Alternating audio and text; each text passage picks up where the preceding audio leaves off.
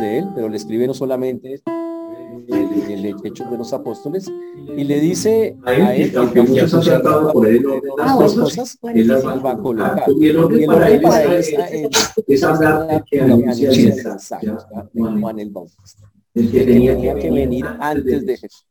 Y por eso comienzan los primeros versículos hablando del nacimiento de Juan. Esa es la forma de poner en orden el asunto. Y dice que Juan llegó gracias a que después de 400 años, de manera milagrosa, Dios decide volver a hacer algo milagroso y especial con su pueblo. Y es que un ángel se le aparece a un sacerdote cuando estaba ministrando en el templo y le dice, anuncia que va a tener un hijo de una manera muy especial, de una manera milagrosa, ya que son, es un hombre de avanzada edad, o sea, es una mujer de avanzada edad, pero dice que ellos van a concebir. El sacerdote es incrédulo en ese instante, dice que y por su incredulidad el ángel le dijo que como no creyó, va a quedar mudo hasta que nazca el niño. Y por lo tanto tenemos en esta escena a un hombre mudo, a Zacarías, que está completamente calladito en la escena. Cuando sale, el pueblo está afuera esperando, el pueblo entiende que él tuvo una visión y el pueblo se queda la escena que vamos, eh, después aparece el ángel, el mismo ángel que se llama Gabriel, se aparece nada menos y nada más que a María. Ahora el ángel se le aparece a María, que fue la segunda parte que nosotros estuvimos viendo, y, y, va allí y la busca en el lugar donde ella se encuentra y le anuncia algo increíble. Le dice que aunque ella ya está desposada, desposada significa comprometida ya con José, está viviendo lejos de José, que ella va a tener un bebé. Uy, que ella va a engendrar un hijo, que ella se asombra. Y él dice, el, el, ángel le dice, la saluda, salve muy favorecida, el Señor es contigo, bendita tú entre las mujeres, le dice el ángel a María. Y todas esas son bendiciones de Dios hacia María. No la está adorando el ángel, ni María tampoco está pidiendo adoración, solo le está diciendo, eres una mujer muy favorecida, eres una mujer que Dios le ha dado una gracia especial, a eso es a lo que se refiere ese texto.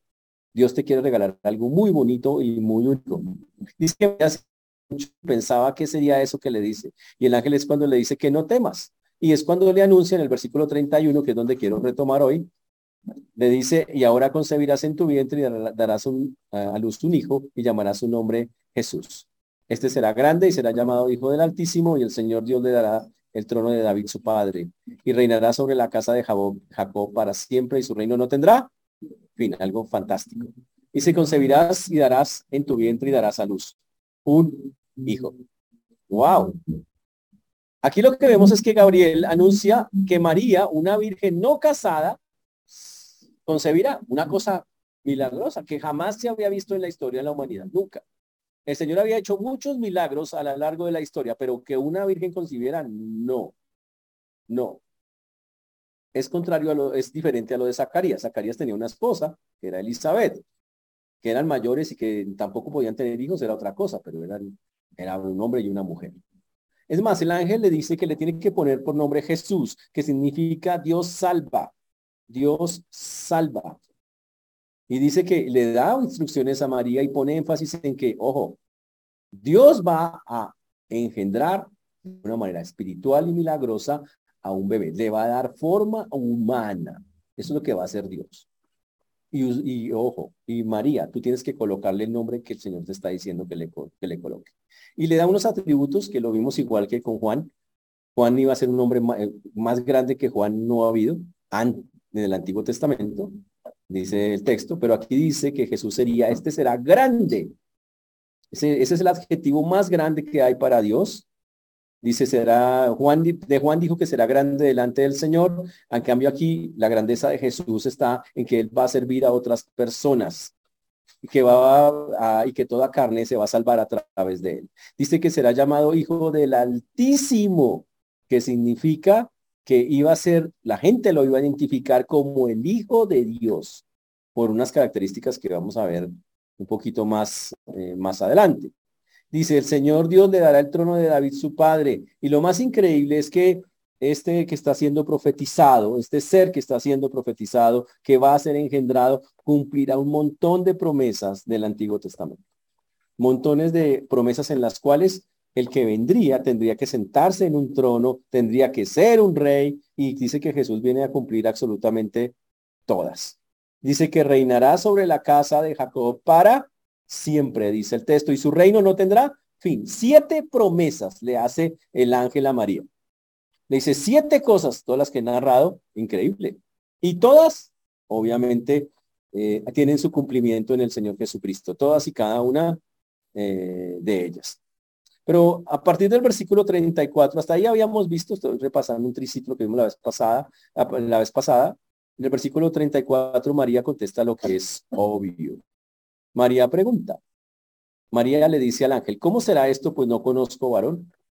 Otras traducciones dicen, María le contesta al ángel, ¿cómo podrá hacer esto ya que no he tenido relaciones con un hombre?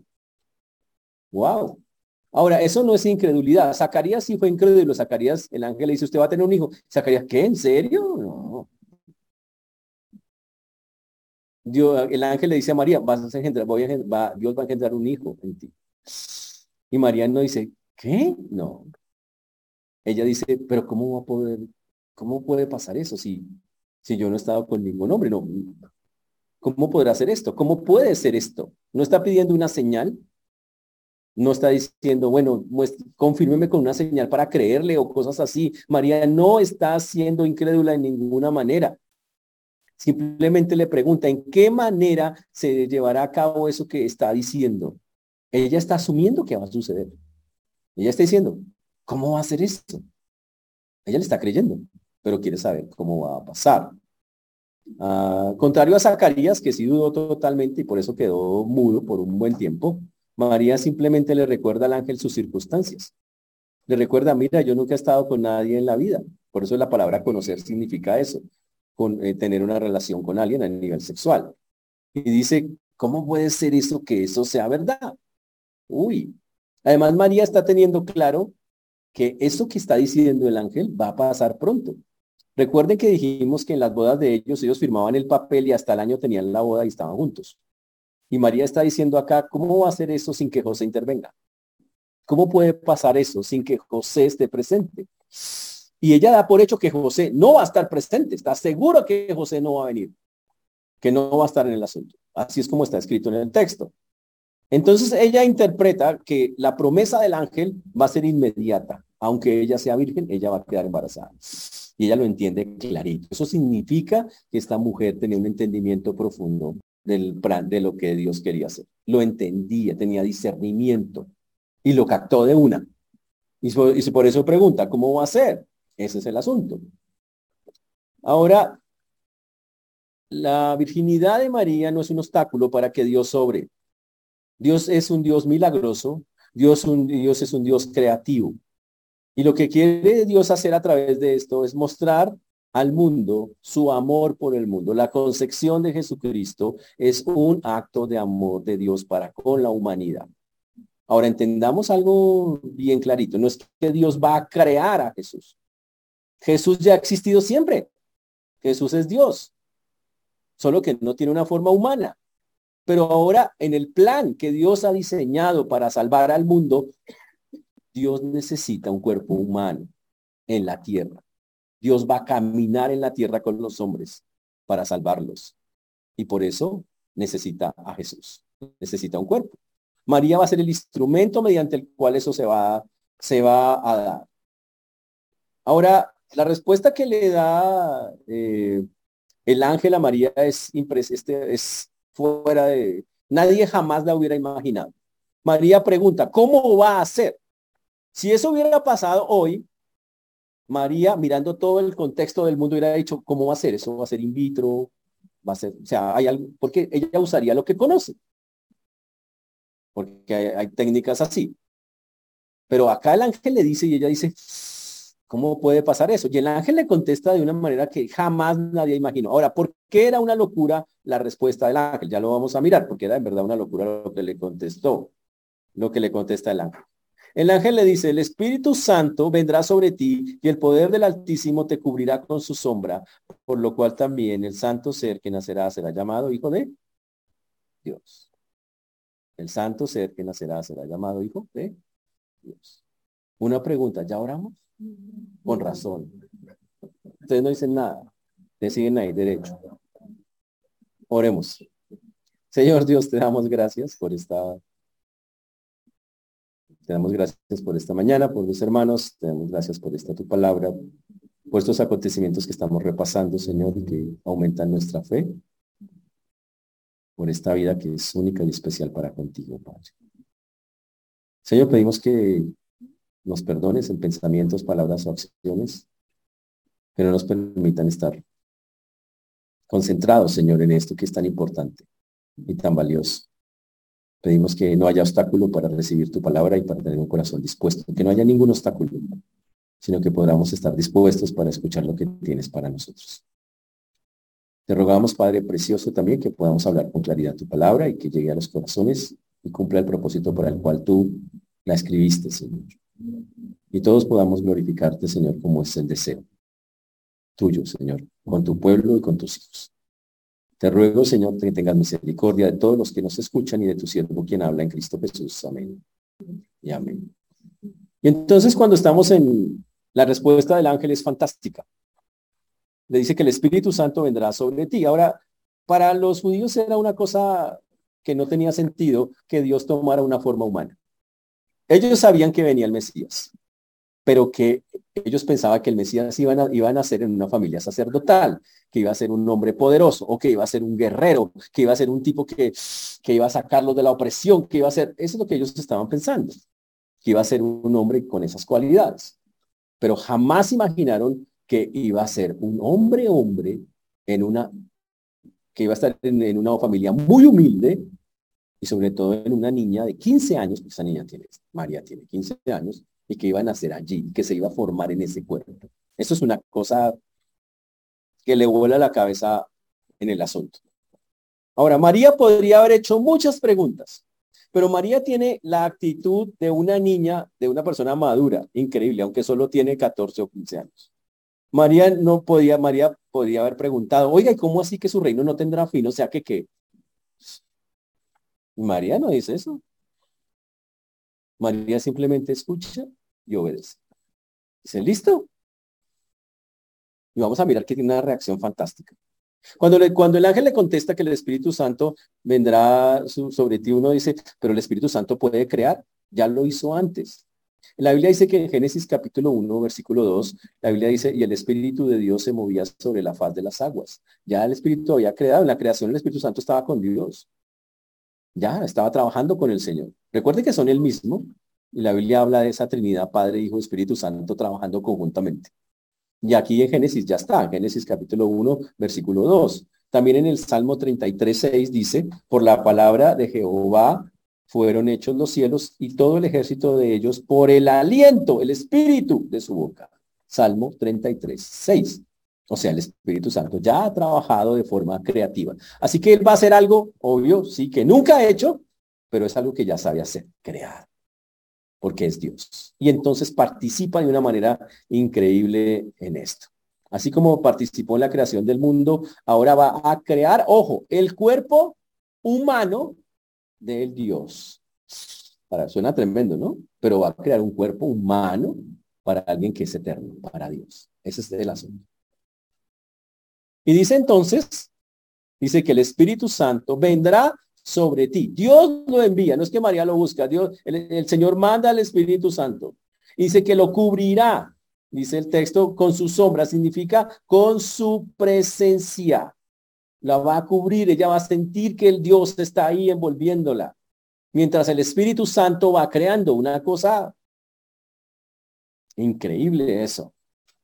Ahora, ¿por qué puede pasar eso? Pues que está nada menos y nada más que el Espíritu Santo y está el poder, dice el texto, que será con el poder del Altísimo, con el poder de Dios. Entonces, cuando tú sumas el Espíritu Santo creativo, el poder de Dios, tú tienes una concepción increíblemente hermosa y preciosa. Es más, el, el, texto dice que el resultado será, hay un punto y coma ahí en su texto, dice, por lo cual también el santo ser que nacerá será llamado hijo de Dios. Dice, el santo ser. No puede ser de otra manera. El que te nacerá será llamado santo hijo de Dios. Y claro, si son dos cosas santas, el Espíritu Santo, el poder del Altísimo, ¿qué puede ser el resultado? Un ser santo. Ese es el resultado. Un ser completamente santo. Una cosa increíble. Y ser santo, y esa es la otra cosa que es, es increíble en este texto, también significa estar consagrado a Dios. Ese ser que iban a ser no solamente tenía esas características propias de Dios, sino que también se iba a dedicar a consagrar a Dios.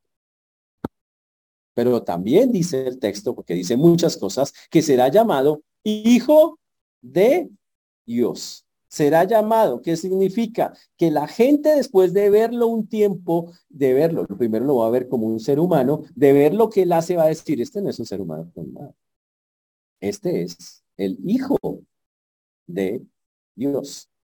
Y, y el ángel le profetiza, así va a ser. Al principio será como los demás, usted los primeros años de la vida de Jesús son común y corrientes, no se ve nada distinto, pero con el tiempo la gente empieza a ver, este no es, este no es como los demás. Y al final empiezan, la gente empieza tanto a reconocerlo que los que están cerca de él dicen, tú eres el Hijo de Dios, como lo dijo Pedro en su momento cuando estaba con él.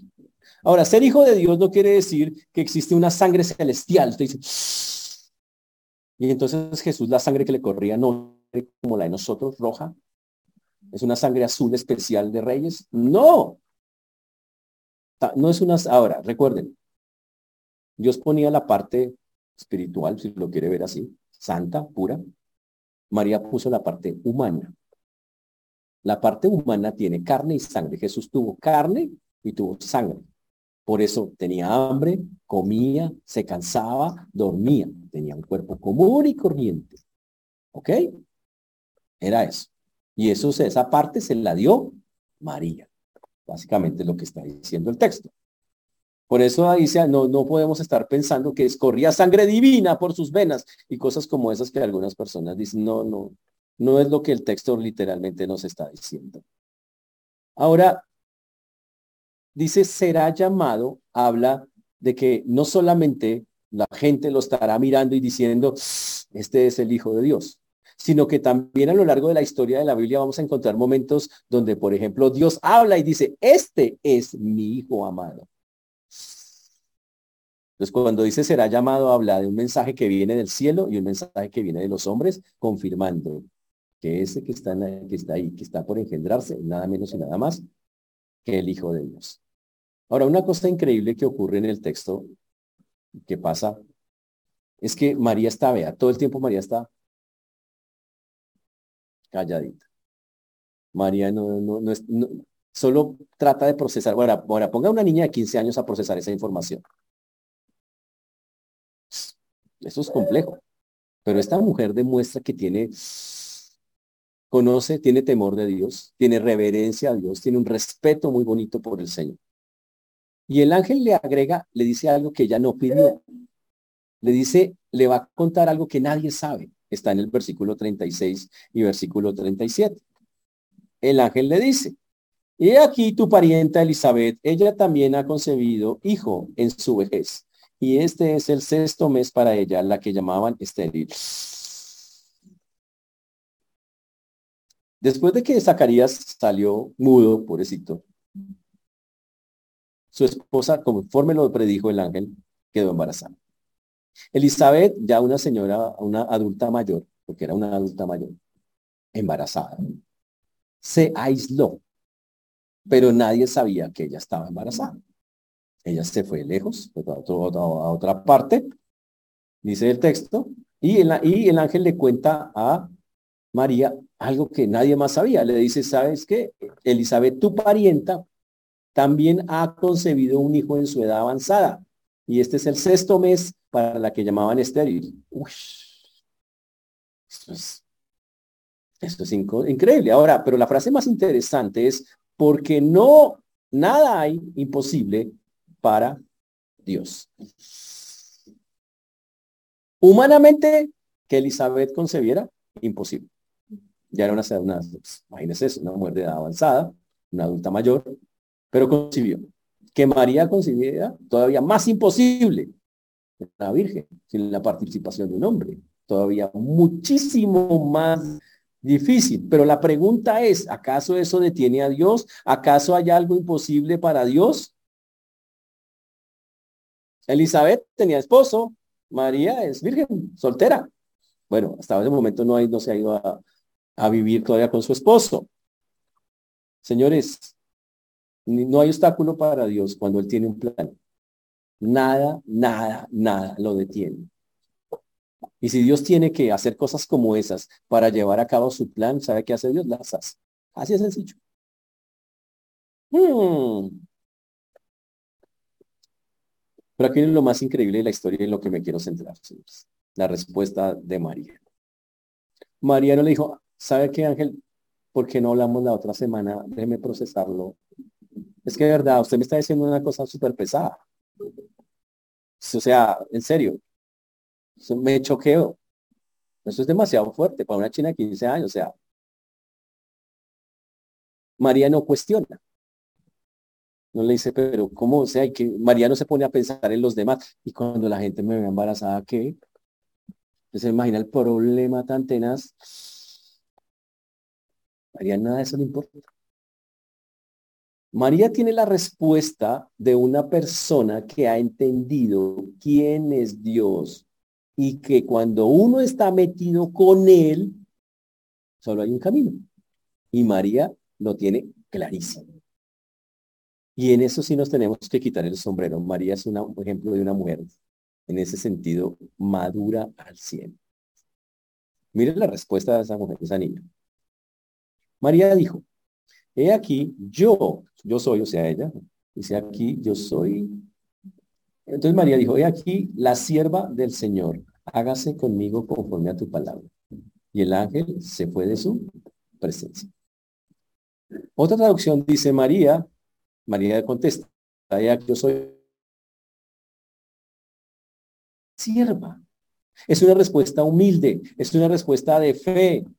María le está diciendo, está contestando al ángel, ¿sabe qué? No entiendo todo lo que me está diciendo, pero tengo claro que confío en Dios y que todo lo que hace Dios es bueno, así que me voy a someter a lo que me está diciendo. María no le pone ninguna condición a Dios. No dice, ¿sabe qué? Primero hagamos, esperemos un poquito y después sí me soy la sierva del Señor. Le dice, no, yo soy la sierva del Señor. Y por lo tanto lo que usted me está diciendo que hacer, así yo no lo entienda, lo voy a hacer. Yo quiero preguntarle si así, así es como nosotros respondemos. Cuando pasa algo en su vida, ¿usted así responde? Dice, Señor, hágase, soy tu sierva, hágase conforme a tu voluntad. Haz como tú quieras en esta circunstancia. Sí, usted contesta así. Usted se dispone porque sierva significa que usted, y esa es la otra parte increíble de esa historia, María no le pide ninguna información adicional al ángel. Ella acepta como una verdad lo que es imposible. Ella dice, si esa es la voluntad de Dios, yo solo soy, y lo entendió, soy un instrumento para el servicio de Dios. Señor, úsame como tú quieras. Acepto que soy un, un instrumento tuyo. Haz lo que quieras, soy una sierva. No soy nadie. Haz lo que quieras. Esa es la clase de respuesta que una persona madura tiene. ¿Respondemos igual nosotros? María se dispuso inmediatamente para los planes de Dios. Y yo quiero preguntarle si usted se dispone de manera inmediata para los planes de Dios. Hay gente que en otra iglesia, ¿no? En Madagascar, no ha pasado. Hermano, ¿qué tal si usted ayuda a contar? Uy, pastor. La verdad es que tengo una vida, en este momento, en este momento no puedo, pero espere, pastor, tan pronto termine la carrera y la especialización y la maestría y la casa lista y el carro también y la finca para descansar porque uno se cansa en, este, en el mundo. Entonces, en ese instante hablamos, pastor de la posibilidad de tal vez entrar a ayudar con las aromáticas en la iglesia.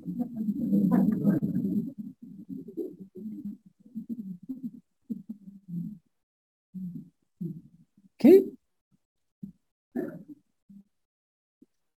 Hace poco hicimos una encuesta. ¿Qué don cree usted que le falta en la iglesia ¿Sabe cuál encontramos? Tres. Dos son más grandes. Misericordia. ¿Quién quiere ir ahí a los hospitales a visitar? Los hospitales, hay mucha gente el COVID y ahora con lo del, mono, es complicado. O sea, y eso ir por allá, no, o sea,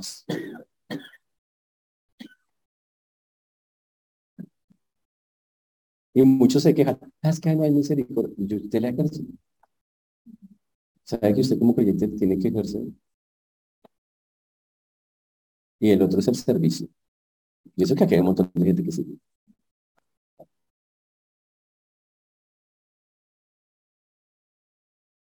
Pero muchos dicen, no, pastor, lo que pasa es que de verdad tengo un día tan ajetreado, muy cansado. Y entonces yo me, me, recuesto así en la cama y lo único que alcanzo es a coger como un controlcito negrito que tengo y empiezo a hacer así. Y eso no alcanzo a hacer más, pastor, eso cansa, hacer con el dedo. Ya esa hora es la voz kids, me dijeron esta mañana.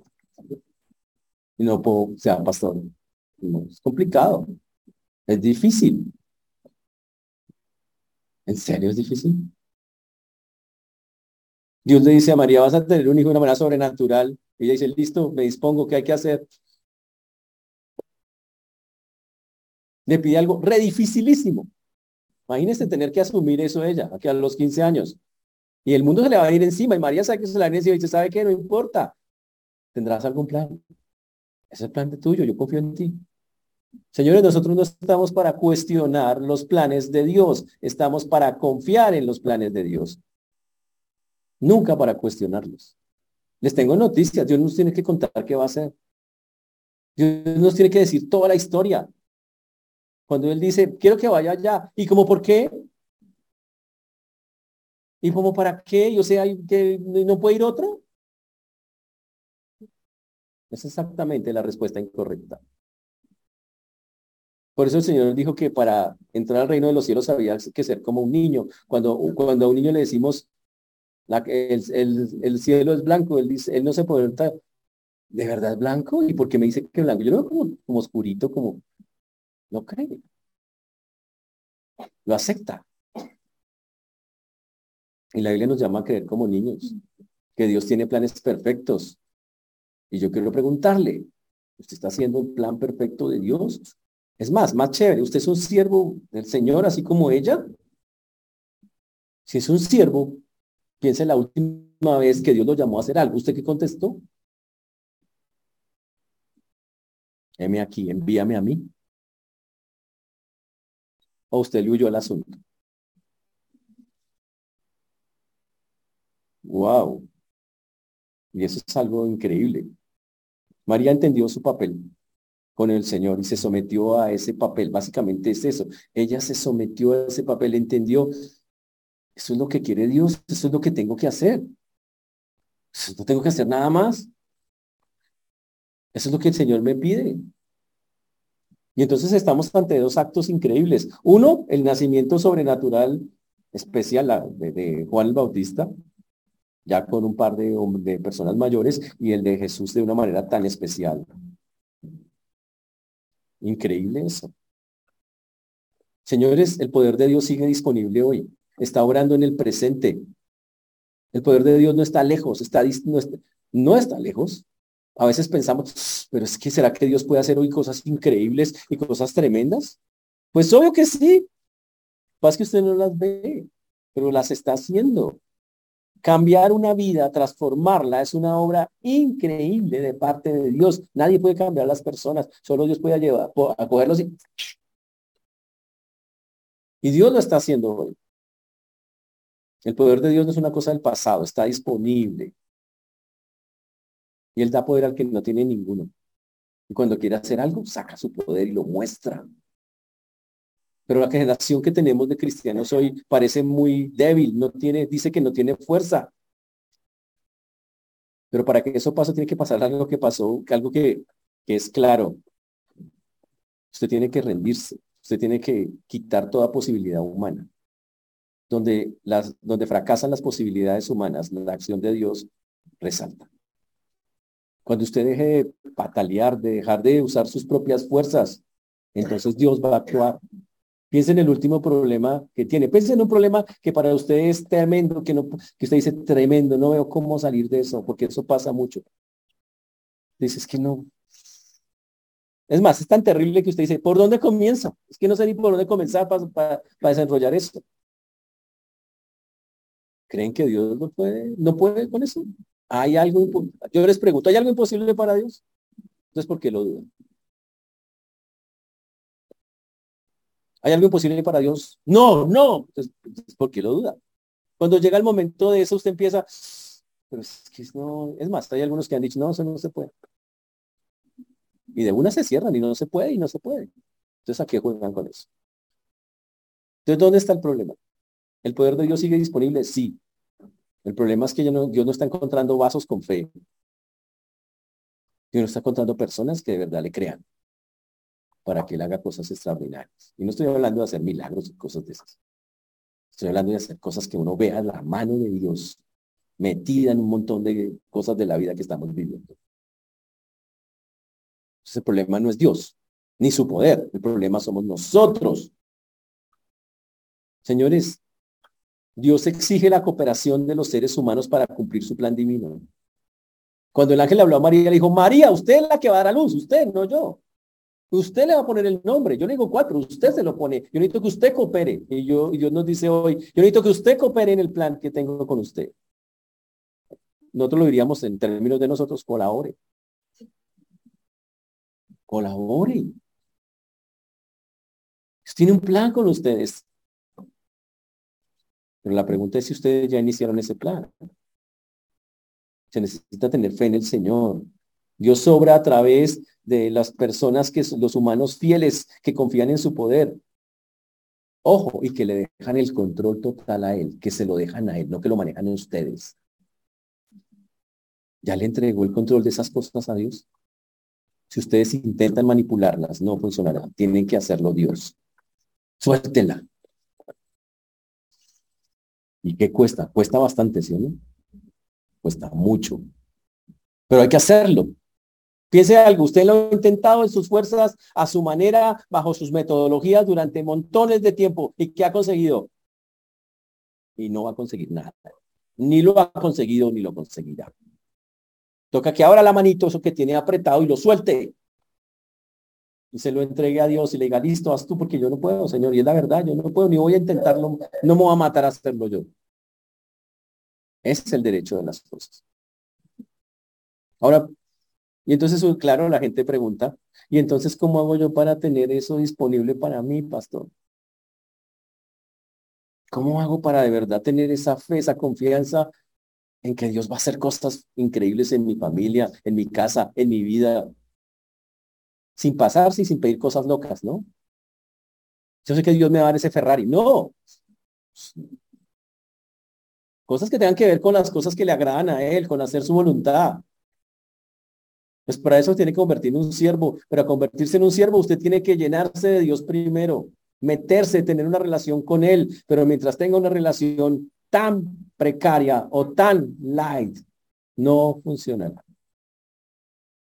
Y permítame lanzar una pregunta salvaje. De verdad, salvaje, pero con amor. ¿Para qué se metió al cristianismo?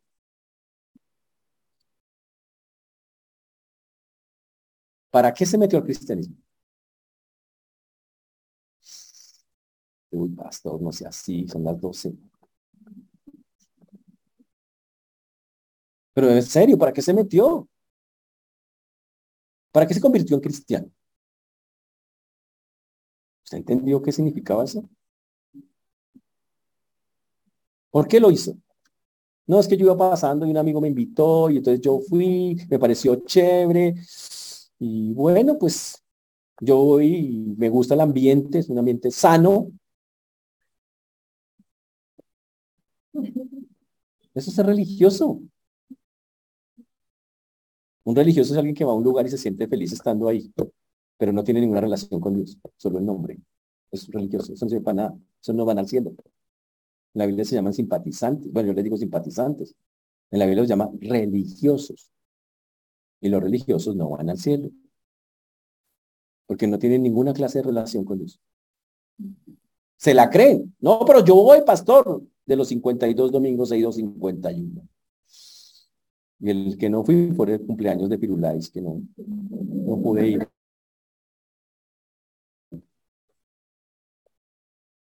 ¿Y cree que eso es lo que es la relación con Dios? Por eso digo, ¿por qué se metieron al cristianismo? ¿No fue para cambiar sus vidas? Eso es lo que se llama el cristianismo, es cambiar de vida, ¿no? ¿No fue para ser diferentes? ¿No fue para confiar en Él? ¿No fue para dejarle todas sus cargas? ¿No fue para que Él dirigiera su vida? Entonces, ¿por qué no lo está haciendo?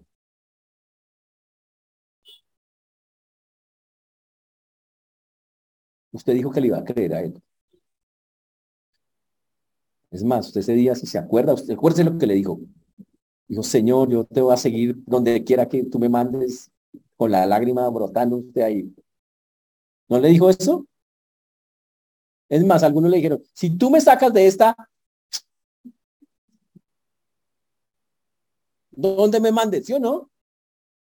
Como tú quieras, en las condiciones que quieras. Y literalmente voltearon a Dios, porque no han hecho nada Y así no se hace. Cuando uno entrega la vida a Cristo, por eso somos creyentes, porque se supone que un día decidimos que no queríamos seguir viviendo como vivíamos antes, que íbamos a vivir distinto, que íbamos a vivir diferente, y que de aquí en adelante mis pensamientos, mis palabras y mis acciones se iban a parecer a las de Cristo. Por eso nos metimos. Pero si eso no está pasando, entonces algo anda mal en el asunto. Así como dices, te casó mal. ¿Por qué te casaste? Ay, es que tenía el pelo tan bonito. Ya te quedaste calmo. No, pues, Casó mal. Me casé para que esta persona me hiciera feliz. ¿No has leído la Biblia? Tú tienes que ser feliz a la otra persona. No. Y tal vez es lo que le está pasando a muchos. Entraron al Señor sin entender realmente cuál es su papel. Su papel es parecer ser un siervo del Señor y parecerse a Cristo. Eso es todo el asunto. Y si eso no está pasando, pues estamos mal. Así de sencillo. Y va a tener que corregir. Tenemos que corregir. Y yo entiendo lo difícil que es. Yo entiendo que es, es complejo tratar de ser esto que estamos diciendo, llevarlo a la práctica, pero déjeme recordarle algo que, que leí que me, que me pareció eh, increíble. Una historia que encontré. Un hombre que sentía que no estaba haciendo nada con Dios. Lleva muchos años, lo conocía, había entrado a las iglesias, quería, él dijo, yo quiero tener una relación cercana con Dios.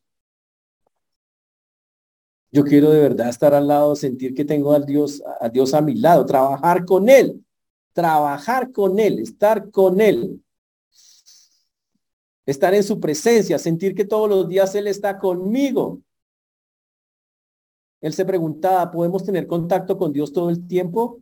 Todo el tiempo podemos estar despiertos, eh, pensando en Él, teniendo su presencia constante cada en los pensamientos. ¿Podemos lograrlo?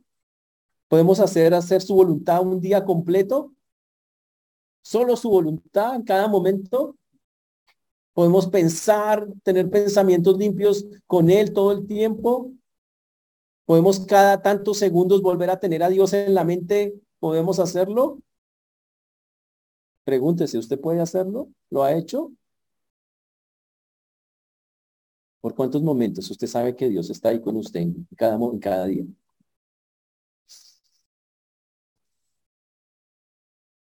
Y si somos honestos, usted dice, pues pastor, vea, yo empiezo orando por la mañana, cuando de pronto suena por allá, empieza a ver a café y yo...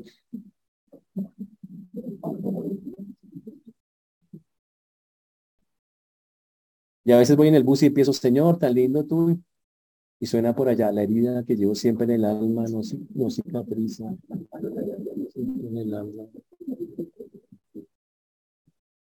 Y a veces va por trabajo y le digo, señora, ayúdame en el trabajo y después, ay, tan chévere, ay, ese vestido está en promoción allá.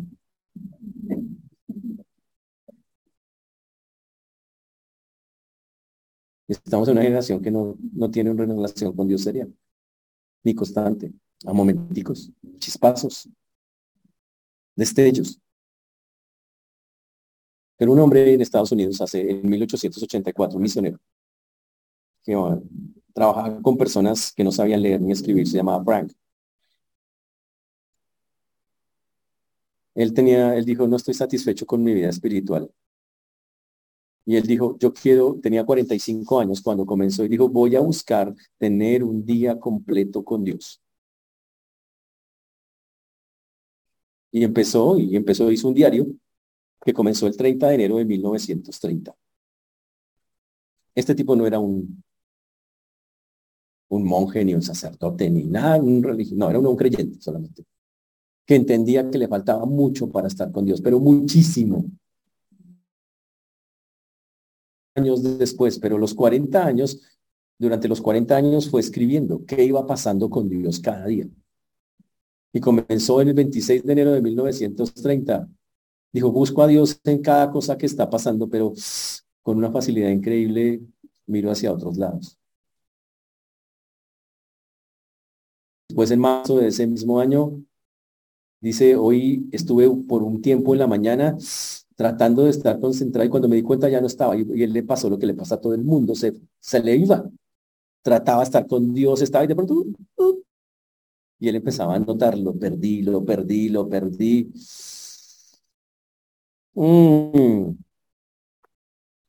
Seis meses después él escribió en, en su diario, hoy sentí a Dios tan cerca, tan encantador. Hoy sentí que lo sucio no me gustaba. Empecé a alejarme de lo que no estaba bien y, lo hice tan rápidamente. Sentí mi alma limpia. Muy bonita, decía él. Wow. unos meses después escribió, esto de ser constante, de tener constante contacto con Dios en mis pensamientos es muy difícil. Hoy no he podido estar ni siquiera medio día con él, pero sigo orando y lucharé por tener un día entero con él. Escribió él. Y pasaban los meses y él seguía luchando a tener ese día. Uy. Escribió después, hoy pienso más claramente, hoy me olvido de él con menos frecuencia, hoy hago las cosas con más facilidad, hoy camino más feliz, más tranquilo, con más calma, pero todavía siguen siendo momentos y se va, momentos y se va, pero él quería tener su relación con el Señor.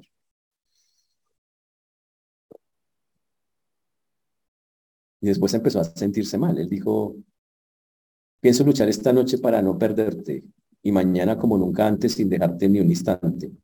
Porque cuando te pierdo por una hora, pierdo lo que tú quieres que se haga. Y siguió haciéndolo. Y escribió un día, el lunes pasado fue el día más exitoso de mi vida. Tuve un día con Dios completo, me rendí a Él. Recuerdo mirar a las personas con el amor de Dios. Imagínense eso. Las miré como Él pide que hay que mirarlas, les hablé como Él dice que hay que hablarles. Y sin que nadie me dijera nada, las ayudé como Él lo hubiera hecho. Y sentí que Él me daba las fuerzas, escribo el, el Señor. Me siento tan feliz, dice.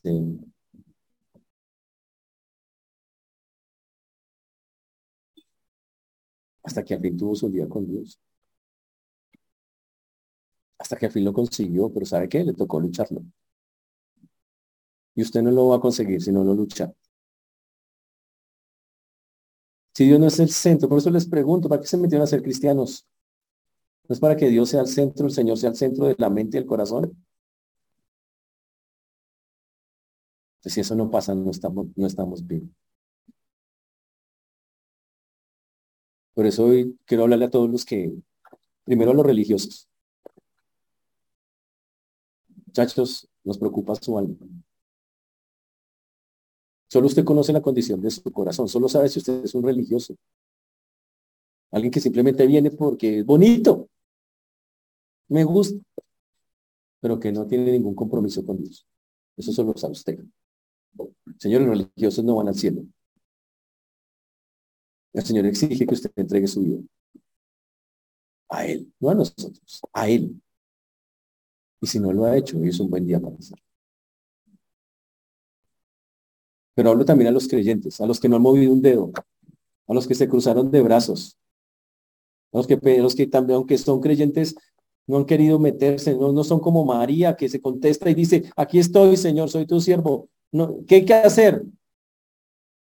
Sin condiciones.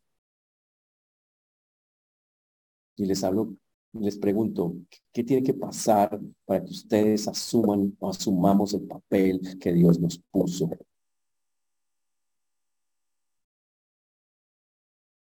¿Hasta cuándo? Solo una vez que Jesús dijo ese punto, ¿sí saben? Se enojó. Dijo, ¿hasta cuándo se soporta? Fuerte en Jesús. Una sola vez.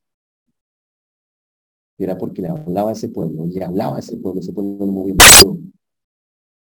Era necio. Rechazaba el llamado de Dios. Y yo por eso le tengo que preguntar a usted, ¿qué tiene que pasar para que finalmente usted tenga un corazón como el que el Señor está buscando, como el de María? Corazón que se doblega, que cuando el Señor le dice que hacer esto, te dice, ¿dónde es, Señor? Aquí estoy.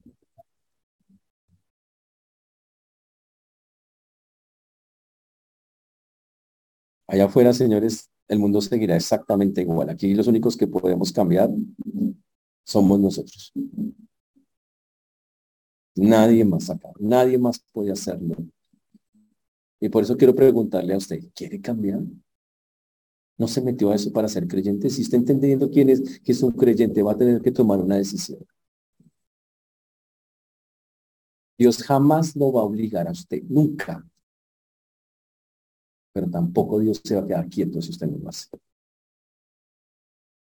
¿Quiere saber por qué tiene tantos problemas? ¿Por qué está tan enredado? ¿Quieres saber por qué la vida a veces se vuelve a cuadritos? Porque literalmente ni siquiera, no he querido andar en el camino que quiero. Y porque no lo estoy buscando para salir de él. Y por eso estoy caminando solo. Y por eso no encuentro huecos, salidas, no las encuentro. Pero usted puede salir. La esperanza del Señor siempre es, por eso nos habla. Hoy nos dice, confía en mí, sométete, agacha la cabeza. Claro que duele y claro que eso es, soy negarse a sí mismo es duro, pero hazlo, tienes una mejor opción. No hay ninguna mejor opción. Recuerde a María. Con todo y lo niña que era, dijo, sí, Señor, lo que tú digas. Así que lo quiero retar en este día antes de terminar a que hable con el Señor, a que hable de esas cosas. Voy a terminar recordando una oración que un amigo hacía muy constantemente. Yo nunca quise hacerla porque me parecía una oración salvaje. Yo decía, uy, no sé, sí. Pero él le decía el corazón. Él decía, yo quiero ser ese hombre que tú estás buscando, decía el tipo. Yo, Señor, decía, yo quiero ser ese hombre que tú estás buscando, Señor. Yo me ponía a pensar que, imagínese eso. ¿Se atreve usted a hacer esa oración?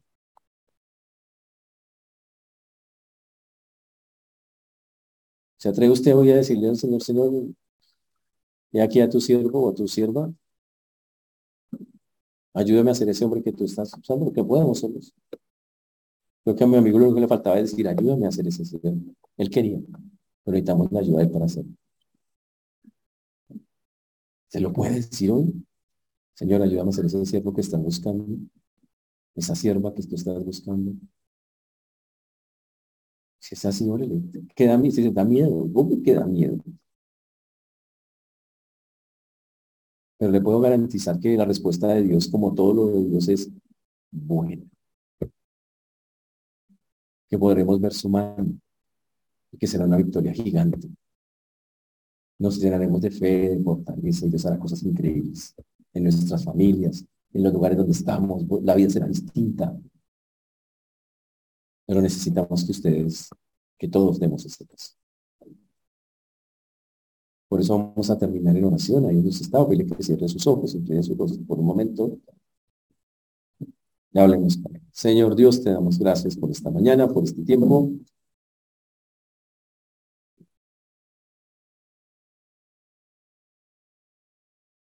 Gracias por tu misericordia, porque a pesar de cómo somos, aún estamos aquí.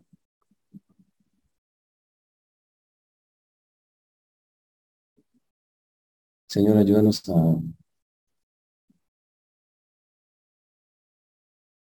actuar, Señor, en medio de estas verdades que hoy aprendimos. Aquí está un grupo de tus hijos, Señor. Aún imperfectos, llenos de desobediencias.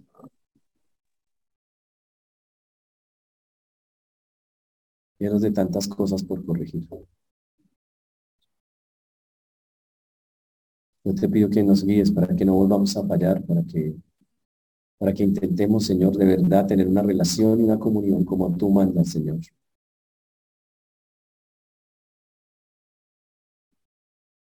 Para que podamos hacer lo que de verdad quieres que hagamos. Señor, gracias por María, por su ejemplo.